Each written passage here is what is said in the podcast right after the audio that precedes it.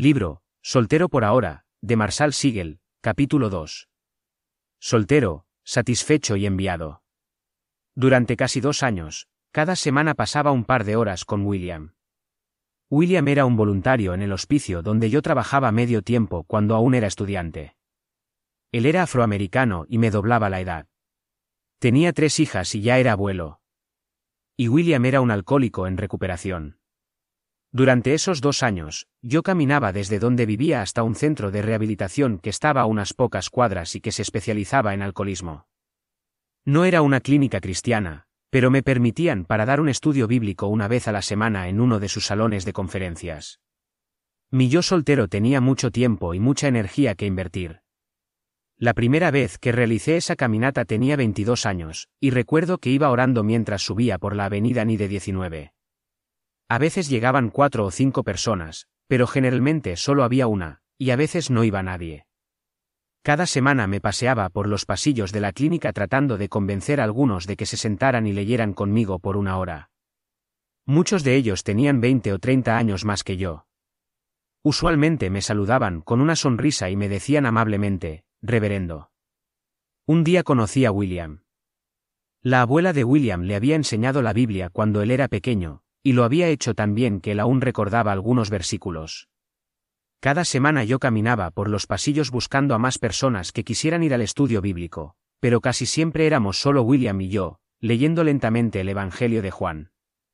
Algunas semanas le iba mejor que otras en su rehabilitación, pero comencé a ver que su fe crecía conforme abríamos la Biblia juntos. Después de un tiempo me mudé de ese vecindario y comencé a asistir a otra iglesia. No seguí viendo a William después de eso, pero hasta este día no puedo imaginarme una mejor manera en la que pude haber invertido aquellos miércoles por la tarde que estando a solas con William, hablándole más sobre Jesús. Casi nadie sabía que acudía a la clínica cada semana, algunas veces esperando 15 o 20 minutos a que alguien llegara antes de rendirme y regresar a casa. Pero Dios me enseñó mucho acerca de mí mismo y sobre nuestra misión en el mundo aquellos miércoles entre las 2.30 y las 4 pm. Sobre todo, me enseñó que vivir para su gloria no se trata de construir el ministerio más grande o de ganar a la mayor cantidad de personas, sino de ser fiel en contarle a otros sobre mi rey, donde sea que él me lleve. De hecho, su gloria frecuentemente brilla más en las cosas pequeñas que hacemos por él sin que nadie nos vea. En personas como William. Autoridad, claridad y urgencia. Hemos sido salvos para salir al mundo, solteros o casados, para la gloria de nuestro Jesús, para darlo a conocer como nuestro Señor, Salvador y más grande tesoro. La redención es el rescate de vidas, pero también conlleva una profunda transformación y un entendimiento de nuestro propósito. La conversión implica comisión, no solo salvación, porque no somos salvos para ser salvos, sino que somos salvos para ser enviados. Pero ¿cómo vivimos este propósito de Dios para nosotros individualmente en nuestra vida diaria? Con algunas de sus últimas palabras en la tierra, Jesús envió a sus discípulos a transformar al mundo. Se me ha dado toda autoridad en el cielo y en la tierra. Por tanto, vayan y hagan discípulos de todas las naciones, bautizándolos en el nombre del Padre, del Hijo y del Espíritu Santo, enseñándoles a obedecer todo lo que les he mandado a ustedes. Y les aseguro que estaré con ustedes siempre, hasta el fin del mundo. Mateo 28, 18 al 20. Lo llamamos la Gran Comisión por su autoridad, su claridad y su urgencia. Si el presidente de tu país te llamara hoy y te pidiera que entregaras un mensaje a todos tus vecinos, ¿lo harías? ¿Y si te estuviera advirtiendo sobre una extraña enfermedad contagiosa que se está propagando en tu ciudad? ¿Y si existieran una serie de pasos sencillos, pero críticos, para que las personas evitaran ser contaminadas, por ejemplo, evitar comer mariscos, tomar mate y comerse un caramelo? El presidente eligió llamarte y darte instrucciones para salvar a cientos de personas en tu barrio, y si no lo haces, morirán, autoridad, claridad y urgencia. Como cristianos, se nos ha encomendado una responsabilidad de vida o muerte, y fue alguien mucho más importante que el presidente de cualquier país. Jesucristo, el Hijo de Dios, el admirable consejero, el Dios omnipotente, el Rey de Reyes y Señor de Señores, nos ha dado una misión. Toda autoridad en el cielo y en la tierra es suya. Y nuestra misión es clara, por tanto, vayan y hagan discípulos de todas las naciones, bautizándolos en el nombre del Padre y del Hijo y del Espíritu Santo, enseñándoles a obedecer todo lo que les he mandado a ustedes. Y nunca ha habido más en juego. Al final de su corta vida en la tierra, algunos escucharán, vengan ustedes, a quien mi Padre ha bendecido, reciban su herencia, el reino preparado para ustedes desde la creación del mundo. Mateo 25, 34. Otros escucharán, apártense de mí, malditos, al fuego eterno preparado para el diablo y sus ángeles. Mateo 25, 41. El mundo solo será salvo por gracia. Pero primero deben escuchar sobre ella. Pablo dice lo mismo usando palabras diferentes. Todo el que invoque el nombre del Señor será salvo. Ahora bien, ¿Cómo invocarán a aquel en quien no han creído? ¿Y cómo creerán en aquel de quien no han oído? ¿Y cómo oirán si no hay quien les predique? ¿Y quién predicará sin ser enviado? Romanos 10, 13 al 15. Y, aún así, los obreros son muy pocos. ¿Por qué? Porque tratamos la increíble autoridad de Jesucristo como si fuera la autoridad de un maestro de deportes en un colegio o de un guarda de seguridad en un centro comercial porque tratamos este Evangelio transformador como si ofreciera solo algunas sugerencias para una vida más saludable y exitosa, y no como lo único que puede salvar vidas. Porque tomamos la simple instrucción de enseñar a otros lo que Jesús dice, en lugar de ello, hacemos de nuestra misión cristiana el ser buenos vecinos, buenos empleados y, Dios mediante, buenos esposos y padres algún día. Tal como dijo David Platt, vivimos vidas decentes como ciudadanos decentes, en casas decentes, con trabajos decentes y familias decentes. Despojamos al Evangelio y a la Biblia de su autoridad, de su claridad y de su urgencia para adecuarla a nuestro pequeño y cómodo sueño americano y a nuestras prioridades, con la esperanza de que una vez hayamos comenzado una familia podamos tomar más en serio el cristianismo. Amamos a Jesús, lo aceptamos como Señor y leemos sus palabras, y después nos distraemos y vamos arrastrándonos por la vida. En lugar de hacer lo que se nos dice, hacemos lo que es natural y se siente cómodo. En lugar de seguir a Jesús, nos amoldamos al mundo. Delegamos la misión a las personas que están en el ministerio a tiempo completo y cuando tenemos algo de tiempo libre hacemos algún proyecto de servicio en el nombre de Jesús. Satanás te quiere destruir. Tenemos un enemigo en esta misión. Satanás, en y a través del mundo que nos rodea, hará todo lo posible para distraernos e impedir que hagamos lo que Dios nos ha enviado a hacer, convenciéndonos de desperdiciar nuestras vidas en cosas menos importantes. Debes saber que existen algunos peligros en la soltería, especialmente en la soltería no deseada. Él ama engañar y desanimar a los solteros en la iglesia y desviar su devoción y ministerio. Él nos convence de que no tenemos talentos o de que nuestros dones no pueden ser utilizados en el ministerio. Él nos aleja de las personas que nos rodean, de aquellos que pueden animarnos y retarnos en nuestro andar con Cristo, y de aquellos que nos necesitan en sus vidas. Él nos distrae, persuadiéndonos de que debemos dedicarnos por completo a los estudios, al trabajo o al entretenimiento. Pero Dios quiere usarte, tu fe, tu tiempo y tu soltería, de formas radicales. No tienes que esperar a que sea la obra más importante o trascendente de tu vida. Pablo, un hombre soltero que escribió gran parte del Nuevo Testamento, dijo, Ahora bien, esto lo digo como una concesión y no como una orden. En realidad, preferiría que todos fueran como yo. No obstante, cada uno tiene de Dios su propio don, éste posee uno, aquel, otro. A los solteros y a las viudas les digo que sería mejor que se quedaran como yo, 1 Corintios 7, 6 al 8. Puedes leer 1 Corintios 7 y hacer dos categorías, aquellos que viven, sirven y mueren siendo solteros, y aquellos que deben casarse. Pablo recomienda la soltería, enumerando los beneficios espirituales de no tener cónyuge. La vida de soltero puede ser, relativamente, libre de preocupaciones, versículo 32, y distracciones mundanas, versículo 33, dándote mucho más tiempo para la adoración, la devoción y el ministerio, versículo 35. Así que Pablo concluye que es mejor saltarse la ceremonia y disfrutar de una dedicación plena al Señor. La mayoría dice, bien por ti, Pablo, pero yo me voy a casar. Yo lo hice. Quizá la tentación nos abruma, y necesitamos satisfacer ese anhelo de una forma que le agrade al Señor. Versículo 2. Quizá es muy evidente que necesitamos una ayuda para llevar a cabo el llamado de Dios a nuestra vida, o es muy evidente para otros que lo necesitamos. Tal vez queremos tener hijos y nos dimos cuenta de que necesitamos ayuda con eso. Quizá solo tenemos un profundo e innegable deseo de tener una relación de amor y compromiso. Aunque pareciera que hay dos categorías, pronto nos damos cuenta de que en la práctica realmente existen tres, los solteros, los casados y los que aún no se han casado. Después de todo, como todo soltero sabe, el deseo de casarse no hace un matrimonio. Algunos no sienten un llamado a la soltería, pero continúan solteros. Estos hombres y mujeres que aún no se han casado enfrentan preguntas, retos y tentaciones particulares. En medio de nuestra espera, la intención de Satanás es desanimarnos y hacernos sentir inmaduros e incompletos, como un cristiano de las ligas menores. Pero si Jesucristo murió para salvarte y envió su Espíritu para que habitara en ti, no eres un cristiano de las ligas menores. Y nada en el matrimonio es necesario para tener una vida cristiana significativa y fructífera. De lo contrario, Pablo y Jesús se habrían quedado cortos. Listos para salir, Quizá la tentación más grande en la soltería es asumir que el matrimonio saciará nuestras necesidades, arreglará nuestras debilidades, organizará nuestras vidas y desatará nuestros dones.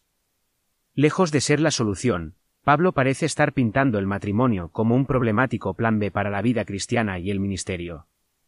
Cásate si debes hacerlo, pero te advierto que seguir a Jesús no es más fácil cuando te unes a otro pecador en un mundo caído.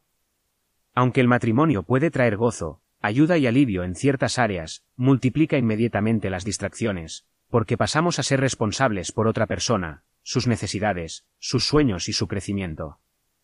Este llamado es sublime y bueno, pero es demandante y nos alejará de muchas otras cosas buenas. Si Dios te permite casarte, nunca más tendrás un tiempo como el que tienes ahora. Una temporada de soltería no es las ligas menores del matrimonio tiene el potencial de ser una temporada única de devoción a Cristo y de ministrarle a otros sin restricciones. Con el Espíritu en ti y el calendario despejado, Dios te ha dado los medios para hacer una diferencia duradera en su reino. Tienes toda bendición espiritual en los lugares celestiales, Efesios 1, 3, así que estás listo para salir hacia donde Dios quiere que le sirvas. ¿Pero a dónde voy y qué hago? No puedo responderle eso a todos, pero a continuación hay cinco lecciones que pueden ayudarte a cambiar el mundo, o al menos la pequeña parte donde vives, mientras no te hayas casado. Con la ayuda y la dirección de Dios, tienes la libertad de invertir tu tiempo, tus recursos, tu juventud y tu flexibilidad en relaciones, ministerios y causas que pueden llevar mucho fruto, de vivir como un soltero que está satisfecho y que ha sido enviado. Primero, recuerda que la verdadera grandeza suele verse como debilidad. Cuando Jesús finalmente le explicó a sus discípulos qué tipo de rey era él, lo que realmente significaba ser verdaderamente grande, les dijo, el Hijo del Hombre va a ser entregado en manos de los hombres. Lo matarán, y a los tres días de muerto resucitará. Marcos 9, 31. ¿Cómo respondieron ellos? Se fueron discutiendo quién de ellos era el mayor. Marcos 9, 34. En lugar de escuchar a Jesús cuando hablaba de su muerte y redefinía la grandeza en términos de sacrificio, en términos de ser el último por amor, ellos peleaban por ser el mayor. De acuerdo a Jesús, el mayor no aparentaría ser mayor. De hecho, la verdadera grandeza frecuentemente se ve como debilidad, derrota e incluso muerte. La mayor parte del tiempo, en lugar de perseguir la grandeza a través del sacrificio, me encuentro esperando que Dios haga que mi vida sea un poco más cómoda, que mis relaciones sean un poco más fáciles, o que mi ministerio sea un poco más fructífero. Pero, en lugar de ello, él dice, pero entre ustedes no debe ser así. Al contrario, el que quiera hacerse grande entre ustedes deberá ser su servidor, y el que quiera ser el primero deberá ser esclavo de todos. Marcos 10, 43 al 44. Los siervos de este mundo gobernarán el próximo. Los esclavos de este mundo serán reyes para siempre. La verdadera grandeza no es del tipo que aparece en letras grandes en nuestro sitio web favorito. No, se muestra en los detalles de la vida de otras personas, en vidas como las de William. Si aspiramos a la grandeza, tenemos que entregarnos a esas necesidades pequeñas y cotidianas que nos rodean, y que suelen ser pasadas por alto. Segundo, toma en cuenta las personas que Dios ya ha puesto a tu alrededor. Dios te puso en el planeta y en tu sector para que tú y todas las personas en tu vida puedan buscarlo a Él. Esa es la misión que Dios te ha asignado en tu edificio, tu vecindario o tu campus universitario, donde sea que vivas, estudies o trabajes. Pablo dice que Dios de un solo hombre hizo todas las naciones para que habitaran toda la tierra, y determinó los periodos de su historia y las fronteras de sus territorios. Esto lo hizo Dios para que todos lo busquen, y aunque sea a tientas, lo encuentren. Hechos 17, 26 al 27. Dios ha determinado nuestro lugar de residencia, nuestro hogar, en nuestro vecindario, en nuestra ciudad, para que lo busquemos y ayudemos a otros a que hagan lo mismo. A veces, Dios nos utiliza para convertir a alguien a través de una breve interacción con un extraño en el gimnasio o en una cafetería.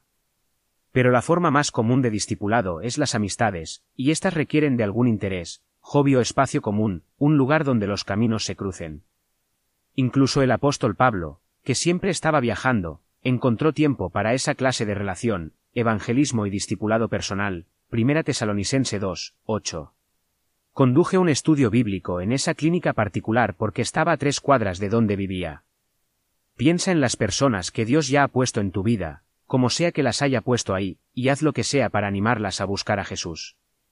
Tercero, practica la abnegación mientras estés soltero. No hagan nada por egoísmo o vanidad, más bien, con humildad consideren a los demás como superiores a ustedes mismos. Cada uno debe velar no solo por sus propios intereses, sino también por los intereses de los demás. Filipenses 2, 3 al 4. Será más difícil practicarlo durante el matrimonio, así que practica ahora. Debemos pensar en algunas personas o familias a quienes podamos servir en nuestra vida de solteros. Nadie espera que cuides o proveas para otros por ahora, nadie, excepto Dios. Seamos conscientes de las necesidades de los demás, especialmente de aquellos en nuestra iglesia, y consideremos cuáles necesidades podríamos suplir. Puede ser dinero o comida, o solo tiempo y energía. Quizá especialmente tiempo y energía. No importa cuánto ganemos, se nos ha dado mucho. Debemos gastarlo sabia y libremente en las necesidades de los demás. Financieramente, solo sostienes a una persona. Por supuesto, ahorra modestamente para tiempos en que necesites más, pero mientras esperas, busca maneras en las que puedas proveer para otros. Mientras no tengas que comprar alimentos para cinco, cena para dos o un sinfín de pañales, asegúrate de que tu presupuesto sea para bendecir a otros, y desarrolla actitudes y hábitos de sacrificio por otros. Esos hábitos serán de inmensa ayuda para tu futuro cónyuge y harán que Jesús brille maravillosamente ante los que te rodean. Cuarto, lo espontáneo. Es un hecho, el matrimonio mata la espontaneidad, no del todo, pero sí bastante. Uno de tus mayores regalos espirituales como soltero es tu sí. Sí a una llamada telefónica al azar. Sí a un café. Sí a ayudar con una mudanza. Sí a visitar a un enfermo si a ver una película por la noche o ir a un evento. Tienes la increíble libertad de decir si cuando las personas casadas ni siquiera pueden contemplar la posibilidad. Cuando no existe un cónyuge, no existe la posibilidad de herirlo con las decisiones abnegadas e impulsivas que hagas para servir a otros. Si te casas, no siempre tendrás la misma libertad. Debes estar dispuesto a decir sí y a ser una bendición para otros, incluso cuando no tengas un gran deseo de hacerlo. Quinto, Haz cosas radicales para Dios. Así como eres libre para decir sí a cosas espontáneas, también estás disponible para decir sí a cosas que requieren más de ti, y que como casado no te podrías permitir. Sueña en grande, invierte más. Planifica reuniones diarias de oración o alguna actividad evangelística que puedas hacer con regularidad. Comprométete con la enseñanza y el discipulado de varios hombres o mujeres más jóvenes que tú. Organiza un nuevo proyecto cristocéntrico de servicio a la comunidad. Haz todo lo anterior. Con el Espíritu de Dios en ti y una resolución a invertir bien tu soltería, te sorprenderías de cuánto pueden lograr tú y tus amigos que aún no están casados, especialmente cuando sueñan y trabajan juntos. Sé radical, pero no imprudente. La idea no es que te desgastes de una forma descuidada y poco sabia, Así que toma decisiones en oración y en comunión con personas que te amen y sepan cuándo decirte no. Dirigí el estudio bíblico en el centro de rehabilitación.